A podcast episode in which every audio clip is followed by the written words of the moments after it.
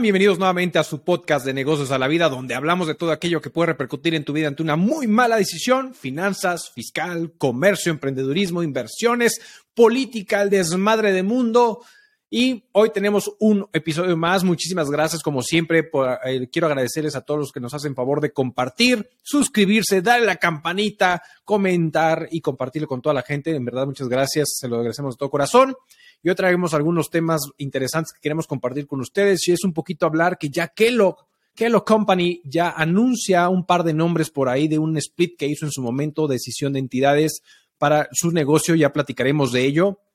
Banco de Bienestar y el conflicto que existe por ahí, en los límites y diretes con Wells Fargo por el tema de las remesas, si ya no va a recibir, si va a seguir recibiendo, platicaremos de ello, un poquito la parte económica de lo que decidió la Fed con la subida de tasas, el impacto económico, la disyuntiva, el desmadre político entre China, Rusia y obviamente Estados Unidos y lo que está sucediendo, las amenazas que hay por el tema y como lo prometí en su momento, el tema de, el último tema que quiero compartir con ustedes es el tema de por ahí una jurisprudencia por contradicción de tesis que salga la Suprema Corte respecto al tema del IVA, particularmente en una situación de compensación civil. Y en este último tema, en este último tema tendremos el apoyo justamente de un buen amigo abogado, un buen amigo colega, eh, Uriel de la Torre, que se unirá un poquito más tarde para hablar este punto de manera muy, muy particular.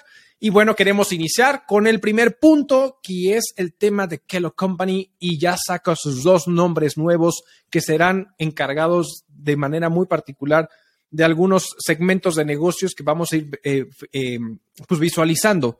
Vamos a, tener un poquito la historia de Kellogg. Kellogg prácticamente nace en 1906 por, eh, por un, cuate llamado Will Keith Kellogg, que junto con su hermano eh, llamado John Harvey Kellogg, que prácticamente ellos encargaban de pues, la alimentación para fines, pues realmente en un sanatorio en un lugar llamado Battle Creek, allá en Estados Unidos. Pero lo interesante es que en 1894, Will Keith eh, Kellogg mm, crea ¿no? Ahí es donde innova esta situación y crea los famosos eh, cereales, ¿no? Los famosos cornflakes, como los conocemos, este cereal crujiente y rico, para algunos posiblemente, para otros no tanto, pero bueno, al final creó en 1894 y fue hasta 1906 cuando realmente crean esta hermosa compañía que hoy existe, que en su momento nació con el nombre de Battle Creek Toasted Cornflake Company. Y prácticamente ese nombre impresionante era como este Val Creek, para los que tienen la oportunidad de conocer, yo no, yo no lo conozco, pero lo que me han platicado es como si fuera aquellos que les gusta los Simpson, pues prácticamente esa empresa única que existe en Battle Creek, o bueno, no única, pero la, mayor, como en Springfield de los Simpson. Entonces, la verdad es que es algo muy interesante y, y prácticamente esta empresa en 1922 cambia de nombre a lo que conocemos hoy como Kellogg Company.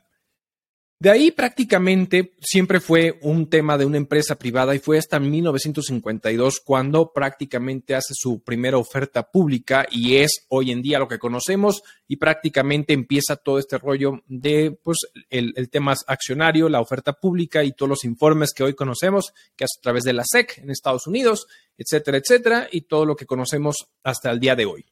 Uno de los temas interesantes y retos que se ha enfrentado prácticamente lo que es Kellogg pues es, si bien nació principalmente con el tema de los cereales, pues ha ido evolucionando a, a, raíz de prácticamente toda la demanda o lo que se ha venido por parte del mercado, ya sabes, pues lo que hoy vemos como tema de snacks, eh, otro tipo de alimentación. Y uno de los puntos interesantes es que realmente a Kellogg le fue muy bien durante la pandemia y en general las empresas de la industria alimenticia derivado a la pandemia pues fueron las empresas que mejor les fue derivado pues el confinamiento, que fue algo que elevó eh, e, esta situación, pero a lo mejor empieza a haber eh, todo este ajuste en el mercado general por todo lo que, existe después de la pandemia y que se está reactivando y los hábitos alimenticios prácticamente de la gente hoy en día, ¿no? Eh, sabemos que el mercado estadounidense, conforme al mercado a lo mejor en Latinoamérica, pues es muy distinto la manera en que uno consume o desayuna, porque vemos siempre cómo venden esa parte del desayuno prácticamente como a través de un cerealito, pero la verdad es que en Latinoamérica estamos mucho más acostumbrados a una alimentación que si el huevito, que si los molletes, que si los chilaquiles, que si el arroz, etcétera, dependiendo de la zona en la que estemos, pero al final es algo que existe como una alternativa y cada vez están haciendo más ajustes eh, en, la industria de esta naturaleza y específicamente en que pues, una de las apuestas que le están haciendo es pues eh, eh, esta, esta parte de crear cereales bajo en azúcares o disminución de azúcares, porque ha sido una de las cosas que constantemente hemos escuchado, a, no solamente a Kellogg, sino incluso a Nestlé y a otros tipos de empresas que al final se dedican a la fabricación de cereales, pues el tema de los excesos de azúcares que puede llegar a existir, ¿no? Entonces, pues prácticamente lo que están buscando es esto. Entonces, estos retos que prácticamente Kellogg se ha enfrentado, pues buscó prácticamente desde el año pasado, en junio de 2022, disparó un tema de decisión de, compañías prácticamente para que existiera la parte de lo que es snacks, cereales y eh, lo que se conoce en Estados Unidos como plant-based eh, proteins o lo que todo es lo, todo lo que tiene que ver con comida eh, vegetariana o vegana, si no me equivoco, la, expresión ahí, ahí los que sean de Kellogg por ahí, este, y, lo estoy diciendo mal, una disculpa, pero prácticamente es como se le conoce como estas tres, estas tres sectores y sabiendo que al final una de las cosas que le está apostando es esta nueva rama y que puede ser una apuesta interesante por parte de Kellogg, porque si bien si la parte de snacks es lo que más, ah, es de las cosas que más ha crecido específicamente dentro del rubro de, de Kellogg, también hay una apuesta interesante a futuro que creo que es esta parte de la alimentación vegana o la alimentación saludable como una alternativa de negocio y es algo que realmente le están apostando, ¿no? Entonces, prácticamente lo que han buscado es en tener esta estrategia perfecta para, para cada uno de los sectores y es por eso el split que se, se, ha generado, de cierta manera, para que cada innovación, cada plan estratégico, cada tema operativo, cada decisión de financiamiento, cada decisión de finanzas, esté sectorizado para cada uno de los rubros de manera estratégica como una de las apuestas que prácticamente están haciendo, ¿no? Y eso también un poquito a lo mejor en el sentido de decir, oye, pues al final sí, no sé, vamos a poner ejemplo si Snacks está generando un gran rendimiento en utilidades, pues que no sea Snacks quien esté financiando a lo mejor la parte de cereales o la parte de lo que, lo que es eh, la alimentación saludable como una de las ramas de negocio, ¿no? Entonces, sino que cada quien, de cierta forma, cada uno de los sectores de negocio, pues tenga su propio rendimiento, su propia utilidad y de cierta manera le das una mayor beneficio, que es lo que obviamente están buscando, un beneficio por acción prácticamente a los inversionistas respecto a este punto. Entonces, esto se da en el año pasado y ahora, por fin, prácticamente, se da el nombre de las empresas encargadas de lo que es Global Snacking y cereales y el tema de cereales para lo que es Norteamérica, Canadá y el Caribe. Por un lado tenemos, dan el nombre de lo que se llama como que la Nova y prácticamente se va a encargar de todo lo que es el Global Snacking, ¿no? Eh, el tema de lo que es plant-based eh, foods, y toda la parte de los alimentos congelados en Estados Unidos y el tema, pues seguramente el tema de cereales internacionales. El nombre de Kelanova prácticamente viene como un tema de lo que es eh, Kel, por vinculado al tema de Kellogg, A como una conjunción y Nova, pues prácticamente por el, latín de nuevo. Entonces, como buscando este tema de la evolución, de la eh, ambición, de la innovación, que están buscando prácticamente para este sector. De hecho, el branding está bastante interesante. Son, son letras mejor redonditas, más redondeadas, como más frescas, conservando definitivamente la K característica de Kellogg dentro de este branding o de este, este nombre. No quiere decir que las marcas particulares de cada uno de las cereales, de cada uno de los snacks vayan a cambiar, no. Esos, esos nombres, esas marcas se van a seguir conservando, simplemente el nombre general de la empresa o el sector que lo va, que lo va a conglomerar es lo que cambia. Y por el otro lado está la otra empresa que se llama WK eh, Kellogg Company, que es prácticamente la que va a estar vinculada a los cereales en Norteamérica, Canadá y el Caribe. Y obviamente esto, pues en función, o este nombre principalmente, pues vinculado y en honor prácticamente a su fundador, que fue Will Kidd Company. Eh, pero Will eh, eh, Kellogg, entonces por eso sus siglas WK Kellogg Company. Y entonces es una de las apuestas interesantes. La verdad es que creo que es un gran reto interesante para Kellogg. La verdad, les deseo muchísimo éxito. Enhorabuena por esta apuesta. Ya tenemos nombre, están renovándose, algo que creo que era importantísimo para la entidad, para la empresa, de renovarse porque a lo mejor sentíamos que cuando uno pensaba en Kellogg, y por lo menos pues muchos de nosotros, pensábamos que solamente está en cereales, pero la verdad es que Tiene una de snacks impresionantes. Yo soy fan. Hay, un snack muy, muy, que, de hecho tiene, que me, son unas barritas, que de hecho son postres, ¿no? Son unas barritas que tienen un relleno de avellana o de frutos rojos, si no me equivoco. Deliciosas, se las recomiendo, a mí me encantan y la verdad es que soy súper fan de esas barritas. Entonces, la verdad es que enhorabuena para Kellogg. Eh, ya tenemos nombre. Enhorabuena para todos los que trabajan ahí. Les mando un fuerte abrazo. Excelente noticia. Y bueno, pues quiere decir que se están renovando y es algo bastante interesante para la industria. Vámonos con el siguiente tema, que es el tema del desmadre eh, que hay entre el Banco Bienestar y que si las remesas y que si sí o que si no, etcétera, etcétera. Por ahí la semana pasada salió una nota donde decía que Wells Fargo, saben, este, esta gran institución financiera en Estados Unidos, iba a dejar de enviar remesas al Banco de Bienestar, ¿no? Este banco característico creado por nuestro presidente Andrés Manuel López Obrador prácticamente en este proyecto. Y, pues, de cierta manera, una de las especulaciones que ha existido es el por qué se dejó de emitir o iban a dejar de enviar remesas prácticamente al Banco del Bienestar. Y principalmente dentro de las especulaciones es por el tema del lavado de dinero. Ahora bien, hay dos conclusiones que se, están que se manifiestan dentro de este rubro. Por un lado, tenemos a Profeco, que prácticamente dijo que Wells Fargo está dentro de los 20 mejores eh, bancos eh, en Estados Unidos para el envío de remesas, principalmente porque maneja un bajo costo o comisiones bajas para el tema de remesar. Entonces, lo cual es bastante atractivo. Por el otro lado, también tenemos a lo que es la Comisión Nacional Bancaria de Valores, que prácticamente en noviembre del año pasado, noviembre de 2022, sanciona al Banco de Bienestar principalmente en temas generales por ser tan muy laxo en temas de lavado de dinero, ¿no? Es decir, las medidas y los informes que, tuvo que haber presentado uno por ahí en 2019, etcétera, y por todos estos informes que tendría que estar presentando por los cheques superiores a 10 mil pesos, o sea, por varias cuestiones de informes que prácticamente eh, tendría que haber estado generando Banco de Bienestar, pues sí existe una, una sanción ya por medio de la Comisión Nacional Bancaria de Valores que sí le dio al Banco de Bienestar. La pregunta en qué interesante es si realmente esta situación eh, pues fue real o es parte de que efectivamente eh, Wells Fargo dijo no por temas de lavado de dinero. Y por ahí tenemos el pronunciamiento oficial de este lado. Y es querer entender que existe una empresa, no una entidad, ¿no? Este, gubernamental que se llama Telecom Telégrafos.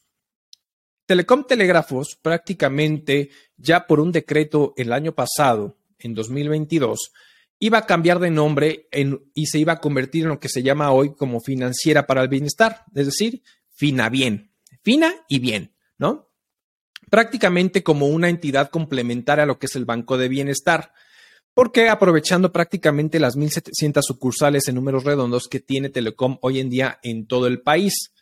Aquí la cuestión interesante y por qué saco a, relación esto es que existen dos temas. Primera, cuando Wells Fargo dice que va a, dejar de emitir remesas prácticamente al Banco de Bienestar, por las razones que sea, porque realmente no hubo un pronunciamiento real del por qué, simplemente como que lo anuncia y empieza a haber especulación alrededor por estos dos temas que ya había comentado yo de, de las sanciones que hubo con Banco Bienestar por la Comisión Nacional Bancaria de Valores, también resulta ser que no así iba a dejar de enviar remesas, en este caso a Telecom, es decir, a la financiera para el bienestar. Por el otro lado, tenemos prácticamente un pronunciamiento por parte del presidente y por parte de las autoridades diciendo que a partir del 28 de febrero de este año, pues el Banco de Bienestar iba a dejar de recibir remesas y que ya algo que se tenía pensado desde diciembre del año pasado, a razón prácticamente de la Ley Federal de, Austeridad Republicana, donde eh, buscarían estar evitando en este tema de no tener recursos o usar demasiados recursos públicos en entidades con eh, duplicidad de funciones prácticamente en la Administración Pública Federal, pues es una de las razones por cual eliminan al Banco de Bienestar como un receptor de remesas. Entonces creo que es un poquito la conjunción de varias cosas que se acoplaron, ¿no? Posiblemente sí por el tema de, me queda claro, de si hubo, ojo, si hubo una sanción por parte de la Comisión Nacional Bancaria de Valores, me queda claro que no existe transparencia por parte del Banco de Bienestar del uso y aprovechamiento de los recursos financieros o los recursos públicos que la gente pone dentro del banco y cómo se reparten prácticamente a través de este banco, pues todos los proyectos hacia la federación de todo lo que existe, que es prácticamente lo que se está generando. Y pues por el otro lado, saber que efectivamente no quiere decir que Wells Fargo le diga no a la 4T y no al, al tema, al bienestar, ¿no? Como lo marca prácticamente en, en general, sino que simplemente pues ya eh, pareciera que efectivamente hay un ir y venir y pusiera a ver conjugación. Por un lado, tenemos un Fargo que a lo mejor sí, por temas de lavado de dinero, no le, no le parecía, por ese tema de transparencia, de mandarlo al Banco Bienestar, pero no así quiere decir que con, con, lo que es Telecom, pues lo iba a dejar de hacer, ¿no? Entonces, al final creo que se conjugó dos cosas. Por un lado salió el comunicado Wells Fargo, por el otro lado ya, ya se estaba eh, eh, viendo que prácticamente Banco Bienestar ya no iba a recibir remesas, pero sí iban a dejar a la, a la financiera para el bienestar afina bien. Entonces, eso es un poquito la situación de lo que está sucediendo en, esta, en este tema, de manera muy particular con el tema y la especulación que hay a todo alrededor. Eso no quiere decir que esté mal. O sea, al final, la verdad es que uno de los puntos importantes es que creo que sí falta transparencia por parte del Banco de Bienestar, porque hay, hay sucursales que fueron construidas. digo, no voy a hablar del muro que construyó Fecal en su momento y que simplemente quedó ahí como este famoso elefante blanco, en donde le gastaron mucho, mucho dinero, pero también de este lado no todo es bello y hermoso, como muchos pueden llegar a pensar. La realidad es que generaron eh, sucursales de Banco de Bienestar que están inoperadas, que no hay gente para operar, que están abandonadas, ¿no? Entonces, creo que un poquito de todas las cosas que al final también es recurso invertido y mal aprovechado de cierta manera, entonces no podemos decir que todo está, está bonito y malo. Pero en esta, en esta situación de manera particular, pues realmente Telecom va a seguir recibiendo remesas. Entonces simplemente le dijeron a Banco Bienestar, tú no, tú no vas, todo se queda en fin, en fin a bien. Pero bueno, así está un poquito la cosa. Vamos con ese tercer tema que quiero compartir con ustedes, un poquito el tema de la Fed. La Fed prácticamente lanza su comunicado de solamente subir 25 puntos base y genera una proyección a largo plazo de, de posibles eh, manejos que va a tener respecto a las alzas subsecuentes, de, porque todavía se espera una posibilidad de una alza de tasas incluso todavía el siguiente año, eh, pero por lo menos hasta el momento, bajo las circunstancias actuales, se está, Jerome Powell está descartando el, recorte de tasas. Todo esto está teniendo un movimiento volátil muy grueso con el peso mexicano, como lo hemos estado viendo, que sube y baja bastante, bastante duro y pues todas las condiciones políticas que están. La verdad es que Estados Unidos y la Fed, a diferencia de lo que hizo el Banco Europeo con el tema de porque rescataron a, a Creighton y aquí lo que está buscando Estados Unidos es evitar una posible recesión, tiene dos temas. Por un lado tiene la inflación y, un tema de recesión, que es lo que, está, que le, está, le está apostando. Entonces, eh, está tratando de calmar las aguas, como ya lo habíamos comentado, que era lo que estaba buscando perseguir, está buscando eh, eliminar prácticamente o, bajar el tema del, de pues este tema de lo que la, la, sensación que hay prácticamente de la gente estadounidense y, y en general el mundo con el tema de los posibles quiebres bancarios que existen en Estados Unidos. Entonces, hay un speech muy interesante respecto al tema que puede generar esta situación. Entonces, deciden prácticamente ser cautos, solamente suben 25 puntos base, se descarta completamente un, un tema de recorte de tasas, pero pues eso, eso deja la posibilidad, ¿no? De ver cómo se pueden maniobrar, porque tiene una disputa bastante gruesa y está, eh, interesante Estados Unidos. Ahora, eso añádale el desmadre político que hay entre China, Rusia y Estados Unidos. Oye, por ahí vimos cómo se genera, eh, seguramente muchos de ustedes vieron que se genera una alerta para de una, como una orden de aprehensión por tema penal hacia Putin. Putin eh, prácticamente saca y comenta que al final les dice, estimados, yo les comento, en número, eh, ahora sí que en términos generales y coloquiales, yo que ustedes me iraría al cielo, haciendo una alusión de que, ojo, eh, porque puedo usar armas nucleares o puedo dar misiles dirigidos.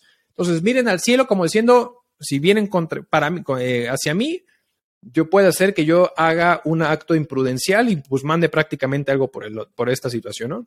Entonces, y además eso añádele que prácticamente pues eh, eh, eh, en la semana se unen y, conversan en una, en esta prácticamente esta reunión que tienen entre, ya saben, entre un festín de codorniz, venado, salmón, etcétera, pues prácticamente Xi Jinping y Vladimir Putin pues se vuelven a unir y firman lazos y si bien dejan entrever un poquito, y creo que es una posición bastante interesante lo que puede llegar a, generar presión, porque por un lado tenemos una alianza occidental de Estados Unidos y Europa contra las sanciones eh, hacia Rusia y obviamente el apoyo hacia Ucrania, y por el otro lado China en un movimiento estratégico, decir siempre, es, como lo hemos venido comentando en los, en los diferentes episodios del podcast, pues al final como que sigue teniendo esta estrecha relación con Rusia, pero ha sido también muy cauto, muy inteligente la manera en que se ha manejado China con esta situación, pero al final pues una de las cosas que sí se va a hacer es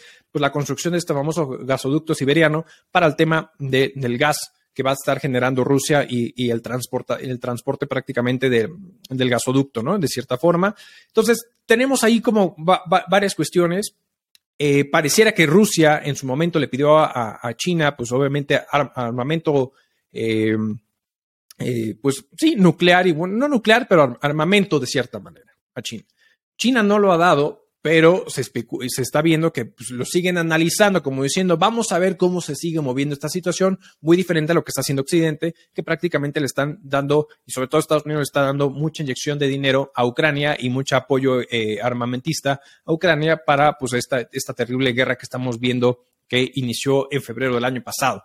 Entonces, la verdad es que es una apuesta interesante, es una presión muy dura, económica, una tensión geopolítica, entre los diferentes países, esta guerra fría entre China y eh, Estados Unidos, China cómo sigue permeando en el mercado, hablando con Irán, por ahí también el tema de Sudáfrica y con países que no, no, no, terminan de congeniar con la ideología capitalista de Estados Unidos y a lo mejor eh, les gusta más el tema capitalista autoritario de China, ¿no? En este, en este control que tiene prácticamente China en la parte económica, pues pareciera que ese es el speech que a muchos les está gustando y se están uniendo. Y pues por eso creo que tiene Estados Unidos una posición bastante eh, fuerte, porque por un lado tenemos un debilitamiento en, en, en, las, en, las, en el tema financiero, eh, eh, económicamente hablando interno, la Fed tiene muchas cosas que resolver internamente y dar el speech correcto para que esto no se le venga abajo por el tema de la recesión y aparte la inflación, el tema geopolítico. Entonces, la verdad es que es algo bastante, bastante interesante lo que estamos viendo en esta situación y que creo que pues esa es una apuesta que le van a seguir dando y entonces, bueno, está, es bastante delicado. Pero ahora sí, para cerrar prácticamente el día de hoy, tengo esto que quiero compartir. Vamos a dar acceso a nuestro gran amigo Uriel para que podamos compartir con ustedes este último punto del tema de este desmadrito que por ahí la Suprema Corte anuncia el tema de una, una, una jurisprudencia por contradicción de tesis referente a un tema de el no puedes usar o no puedes tener un IVA a favor o el IVA o no puedes tener un IVA acreditable mediante la extinción de, obligaciones a través de la compensación civil. Entonces vamos a darle acceso a Uriel para hablar de este punto. Pues como les prometí la semana pasada, traigo un muy buen amigo aquí acompañándonos a una sección de noticias fiscales. Ah, que un buen amigo, abogado Uriel de la Torre, amigo, bienvenido. Él es abogado de profesión, fiscalista por amor y también de la chela, obviamente. Amigo, ¿cómo estás? ¿Cómo estás? Buenas tardes. ¿Qué tal Artur? Buenas tardes, estimado amigo a ti y a todas las personas que nos escuchan. Oye amigo, pues mira, uno de los puntos y al final el hecho de que tú me hayas aceptado la invitación este, para eh, estar aquí en el podcast de Negocios de la Vida es hablar que desde la semana pasada, si no me equivoco, ahí tú me corriges si estoy dando mal el dato, es, sale el tribunal, no la Suprema Corte más bien, ya a emitir una jurisprudencia basada en la posibilidad de eh, generar IVAs a favor o acreditar un IVA por, mediante una compensación civil. Tú ya nos ayudarás a explicar un poquito eso, pero me gustaría darte pauta para que nos ayudes a entender o explicar esta sentencia de dónde nace, de dónde emana y qué es lo que, cuál fue la ejecución, o sea, cómo se, qué fue lo que se ejecutó, qué fue lo que quedó, eh, que en firme y ya podemos ahí rebotar ideas y, darme, y darme tu opinión si estás a favor o en contra que la verdad es que aquí entre ya me avisó que está a favor de la sentencia. Entonces, amigo, date por favor. Claro que sí, amigo. Mira, esta, esta sentencia emana de una contradicción de criterios que resuelve la segunda sala de la Suprema Corte de Justicia de la Nación. Y la lista a dilucidar en esta contradicción de criterios fue determinar si la compensación civil es o no es un medio de pago del impuesto al valor agregado y si la compensación civil puede dar lugar a una solicitud de saldo a favor o a un acreditamiento del impuesto. ¿Sí? Lo que determinó la segunda sala fue que no. La compensación civil no es un medio de pago del IVA y por ende no puede dar lugar a una solicitud de saldo a favor ni al acreditamiento del impuesto. ¿Correcto? Correcto. Digo, los principales argumentos que dio la, segunda sala, pues fue la naturaleza de la obligación tributaria, ¿no? Vamos a, a empezar definiendo qué es la compensación civil. El Código Civil Federal la define o señala que la compensación tiene lugar cuando dos personas reúnen la calidad de deudores y acreedores recíprocamente y por su propio derecho. Por ejemplo, Uriel le debe a Arturo 100 pesos y Arturo le debe, le debe a Uriel 100 pesos. Vamos a compensar nuestros adeudos y con esta compensación se extinguen las deudas. ¿Sí? Pero ¿qué pasa con el impuesto al valor agregado? Que es una obligación de carácter fiscal. Y en una obligación de carácter fiscal, la hacienda pública será el sujeto activo de la relación jurídico-tributaria y el contribuyente será el sujeto pasivo. O cuando se trate de una devolución de un saldo a favor, el contribuyente va a ser el sujeto activo, el acreedor, y la hacienda pública será el deudor. De manera que la hacienda pública siempre va a ser parte de la fórmula. ¿Sí? Correcto. Ahora, la segunda sala señala que la compensación civil no puede tenerse como una forma de pago del impuesto al valor agregado, ¿sí? Porque precisamente la hacienda pública no es parte de esa relación entre, entre personas del derecho civil, ¿sí? Correcto. Yo te debo a ti 100 pesos y tú me debes a mí 100 pesos, ¿sí? Masiva. El IVA no es tuyo, Arthur, y el, IVA tampoco es mío. Correcto. El IVA es de la hacienda pública. Entonces no podemos compensar algo que no es nuestro. Y, y, pues partimos del error de considerar que el IVA es nuestro, ¿no? Entonces nos dice la, la segunda sala, el IVA no es tuyo, no lo puedes compensar. ¿Sale? Entonces, este, básicamente eso es lo que, lo que resuelve, este, la segunda sala, amigo. Ok. Eso, eso es algo interesante. Eh, digo, ahorita podremos discutir, pero me gustaría conocer tu opinión, porque ya me, me diste a notar que tú estás eh, ahora sí como todo un abogado, defensor de las leyes y en su interpretación y todo, estás tú a favor de dicha sentencia. Yo estoy en contra ahorita me gustaría exponer este, los puntos. Y yo estoy en contra exclusivamente por el punto y la afectación financiera que definitivamente van a tener los negocios y la complejidad que implicaría en las transacciones eh, como tal, o si en un momento dado eh, prácticamente podrías estar en un supuesto de que la compensación civil es un medio civil para poder eh, cancelar o eh, suprimir las obligaciones entre una parte y la otra, lo que va a suceder de cierta forma es que creo que pudiera quitar o eliminar esa forma de extinguir obligaciones porque me vas a dejar por el otro lado en un estado de indefensión que me va a afectar en flujos, que ahorita ya me gustaría exponer ese punto. Pero bueno, a ver, tú, eh, me gustaría que tú me dieras o me explicaras por qué sí o no estás a favor de, de dicha sentencia.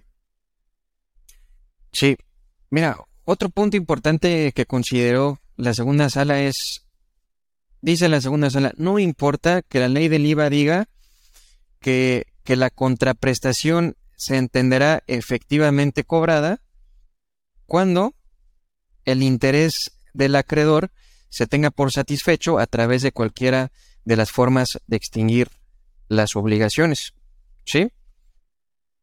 Correcto. La sala no importa porque cuando se tiene por satisfecho el interés del acreedor, ¿sí? En ese momento se entiende por cobrada la contraprestación y, o sea, conjunción disyuntiva y en ese momento nace la obligación de pago del impuesto.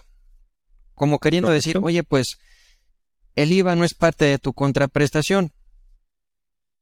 ¿Sí? Cuando se te paga contraprestación a través de la compensación, lo cual es perfectamente válido, en ese momento nace tu obligación de pago del IVA. Pero no quieras. Correcto. que te paguen el IVA a través de la compensación porque el IVA no es tuyo. El IVA no es tuyo. Y otro argumento que dice la sala, oye, a ver, el Código Civil Federal prohíbe expresamente la compensación cuando los adeudos sean de carácter fiscal. Sí, salvo que alguna ley lo permita. Y si nos remitimos al artículo 23 del Código Fiscal, ¿qué dice? Pues que la compensación de saldos a favor únicamente va a proceder respecto de adeudos propios y siempre que, que provengan del mismo impuesto, ¿no? Entonces, la sala fue, fue muy contundente y nos dijo, ¿saben qué? El IVA no es de ustedes, el IVA es de la hacienda pública, no anden compensando este pues dinero que no es de ustedes, ¿no? Ustedes nada más son auxiliares, son retenedores y no pueden compensarlo. ¿Sí? Porque en esa relación el acreedor es el fisco, no tu proveedor. Sí, de acuerdo. ¿Sale? De acuerdo. Entonces, sí, correcto. Mi opinión, mi opinión, amigo, tú sabes que yo defiendo al, al, pues al contribuyente, pero en esta ocasión sí le voy a dar la razón al, a la segunda sala. Simplemente porque, porque partimos de que la compensación, según el Código Civil, según el derecho civil, tiene lugar cuando dos personas son deudores y acreedores al mismo tiempo. Y cuando hablamos del impuesto al valor agregado, hablamos de una obligación tributaria. ¿Sí? En donde la hacienda pública va a ser el acreedor y el contribuyente va a ser el deudor. ¿Sí? Cuando tú y yo que tenemos una relación de negocios, no somos acreedor y deudor al mismo tiempo. Lo es la hacienda pública y el contribuyente. Entonces, por esta simple cuestión, por este tema de, por este principio básico de, de, la definición de compensación, es que estoy a favor de, de esta resolución de la segunda sala, ¿no? Y, y, como bien se ha dicho siempre, el, el, impuesto al valor agregado es como, como la esposa del vecino, ¿no? O sea, no es tuya, no la puedes tocar. El IVA es de la hacienda pública, ese no se toca. Correcto. Entonces, si no es nuestro, pues ¿por qué, por qué vamos a andar compensándolo, no? Si yo te debo a ti 100 pesos y tú me debes 100 pesos, vamos a, vamos a compensar esos 100 pesos, ¿sí? Pero te voy a pagar los, los 16 mil pesos por concepto de IVA en efectivo, con flujo de efectivo, también dice la segunda sala. El IVA hay que pagarlo con flujo de efectivo, porque si no todo quedaría en movimientos contables, en registros contables y, habría una afectación ahí a la, a la, hacienda pública, ¿no?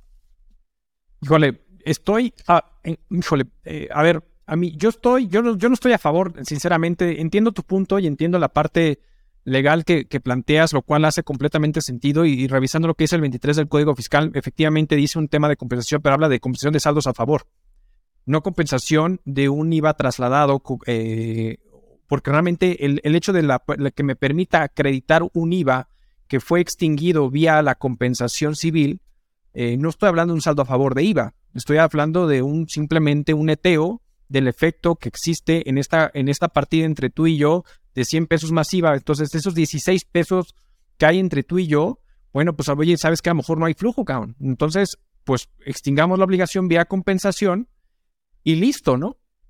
Pero yo lo que voy es que creo que esto pudiera provocar una complejidad, perdón, en, en el tema de la estructura financiera de los negocios, porque me va a obligar a decir, ok, Uriel, compensemos los 100 pesos y ahí te van 16 pesos de IVA, ¿no? Ahí te van 16. Y si no tengo, y voy a ponerle un ejemplo, voy a pensar que no tengo flujo, cabrón. No tengo flujo. Entonces, no te puedo pagar ni siquiera esos 16 pesos de IVA. ¿Qué voy a hacer?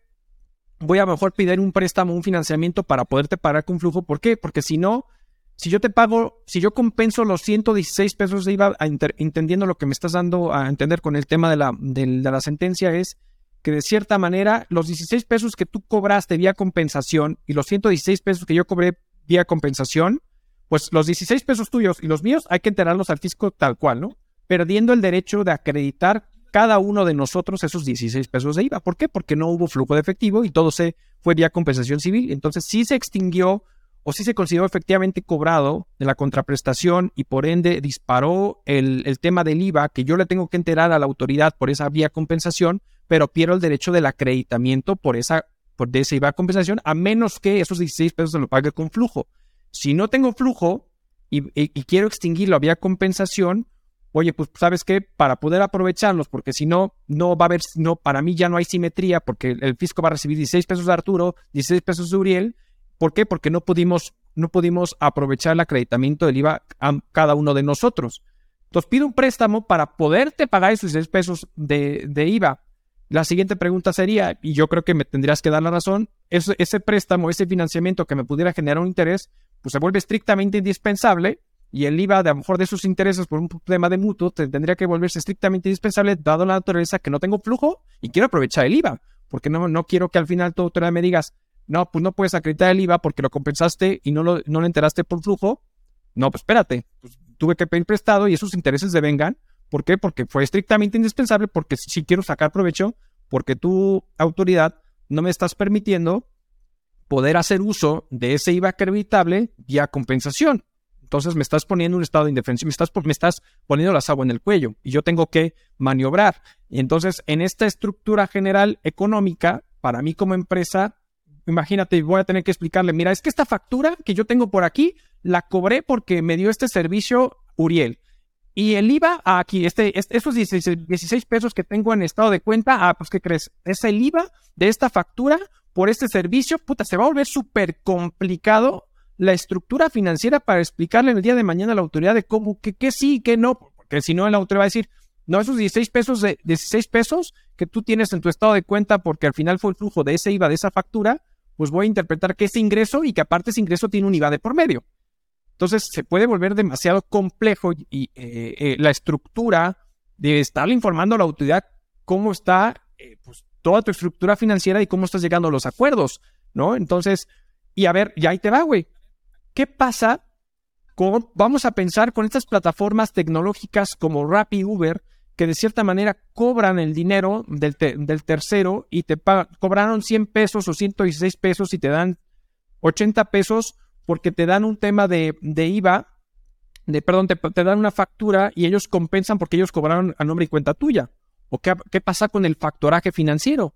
Oye, yo tengo una deuda con un cliente acudo a una institución financiera para que me cobre, para que de cierta manera este, me pague, eh, pues me dé un financiamiento vía factoraje y entonces me vas a dar una tasa de descuento y mi factura es de 116 pesos, el, la institución financiera me va a dar 90 pesos y me va a emitir una factura por, no sé, por 16 pesos o, 100 o, o, o 15 pesos, lo que sea, y su, y su forma de pago va a ser como vía compensación. ¿Por qué? Porque me va a emitir la factura de la comisión que cobra por el factoraje, me va a fondear la otra, la otra parte del tema del cobro de dicha factura, pero entonces me dejas a mí en un estado de defensión porque no voy a poder acreditar el IVA vía compensación de la institución financiera por cobrarme la tasa de descuento del financiamiento vía factoraje. Entonces, por eso es que creo que hay, hay, muchos temas que hay alrededor de este tipo de prácticas comunes en, en los negocios que por eso creo que la sentencia para mí, económicamente hablando, es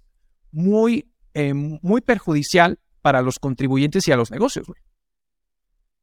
Así es, amigo. Digo, lamentablemente es lo que ya resolvió la, la, pues la segunda sala, ¿no? Y es, es como el tema de la fecha cierta de los contratos, que prácticamente ya, ya es ley porque lo resuelve la segunda sala de la Suprema Corte de Justicia de la Nación. Entonces, el consejo más conservador que yo te puedo dar y a las personas en general, pues es ya no llevar a cabo la compensación del impuesto al valor agregado. ¿Sí?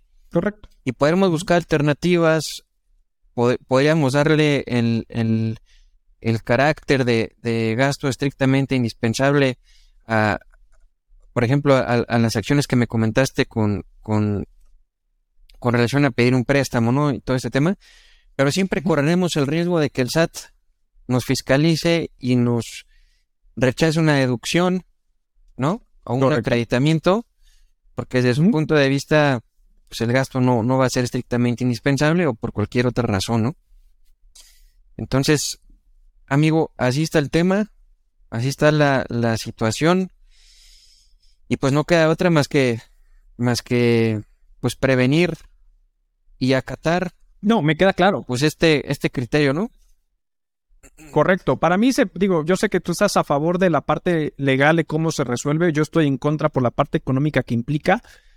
Pero al final, a mí lo que me interesaba era eh, contar con tu, con tu, con tu, ahora sí que, que, estuvieras aquí acompañándonos en el podcast para que al final pudieras explicar un poquito a, qué se debía o, cómo se resuelve y a qué implicaría. Ahora, lo interesante va a ser, amigo, y tú y yo lo sabemos porque nos ha sucedido, que el, día de mañana esta jurisprudencia la quieran aplicar indebidamente de forma retroactiva. Entonces, hay que checar eso también para poder defender en su momento al, contribuyente, porque como hemos visto en otras ocasiones que la fecha cierta, la, si bien es una jurisprudencia que nace en diciembre de 2019, nos ha tocado ver que la hacen, la, hacen querer valer de forma retroactiva para periodos y ejercicios anteriores a dicha jurisprudencia. Entonces, simplemente ahorita, y es algo que yo personalmente quisiera recomendar pues a toda la gente, es aguas porque eh, a veces pues, internamente la autoridad pudiera estar resolviendo o pudiera estar acogiéndose de, esta jurisprudencia que si bien es reciente, es, es así como salidita del horno, pues la quiere echar para atrás de forma retroactiva por temas de forma y pues de ahí quiera sacar ventaja y pues ya obviamente uno se tendría que defender, ¿no? Es correcto, amigo. Mira, esta sentencia técnicamente está bien dictada. Sí, económicamente pues va a perjudicar a las personas y como bien dices, hay que tener mucho cuidado de que no se aplique retroactivamente. Antes de la publicación de esta sentencia, acuérdate que había criterios contrarios. Entonces, bien podría un contribuyente acogerse a uno de esos criterios favorables, ¿sí? Y, y, tiene que aplicarse el que mayor beneficio pues la represente, ¿no? Entonces, Correcto. mucho cuidado ahí con, con la aplicación retroactiva de esta jurisprudencia, como bien dices, mi estimado amigo. Exacto. Exacto, amigo. Oye, pues muchas gracias por darte el tiempo de acompañarnos en este, en este podcast, en el episodio y hablar específicamente del tema de, de pronunciamiento de la Suprema Corte respecto al tema de la compensación civil en materia de IVA. La verdad es que encantado la vida que estés aquí y ojalá nos puedas acompañar en futuras ocasiones para que hables, pues no sé, de la chela o este, pues otras cosas, del JEP de la chela, ¿no? Entonces, este, pero bueno, amigo, en verdad te agradezco mucho y el tiempo que, nos estás brindando. Sé que tienes agenda ocupada. Este, porque así como lo ven, eh, generalmente se la vive haciendo bici y, como siete horas en el gym y ese tipo de cosas. Entonces, amigo, muchísimas gracias. No, hombre, amigo, muchas gracias a ti. Ahí estamos en comunicación y el día que me vuelvas a invitar, con gusto aquí estaremos. Claro que sí, amigo. Te mando un fuerte abrazo. Igualmente, mira, hasta luego. Un fuerte abrazo. Bye bye. Bye. Pues bueno, muchísimas gracias realmente a todos por acompañarnos en este su episodio, en este su podcast de negocios a la vida. En verdad esperemos que hayan disfrutado este episodio, algo diferente, con un invitado para que hablemos de algún tema. Por ahí vieron y se dieron cuenta que tenemos opiniones encontradas por él. Él está a favor, yo estoy súper en contra de, esta, de este pronunciamiento de la Corte, de la Suprema, de la Suprema Corte. Entonces, pues bueno, al final cada uno, cada uno y queríamos compartir y quería traer esto a colación con ustedes. Espero que hayan disfrutado este episodio. Ya saben, estamos en todas las plataformas de audio, ya saben, Spotify, Google Podcast, Apple Podcast, Amazon Music y obviamente tenemos el video podcast en YouTube. Por favor, suscríbase, dele la campanita, comparta, comente. Por favor, apóyenos a que esta comunidad siga creciendo. Comparte esta información con sus amigos, colegas, tíos, primos, hermanos, con quien usted guste. Apóyenos ayudándolo a que se suscriba al canal. Muchísimas gracias. Nos vemos a la próxima y hasta luego.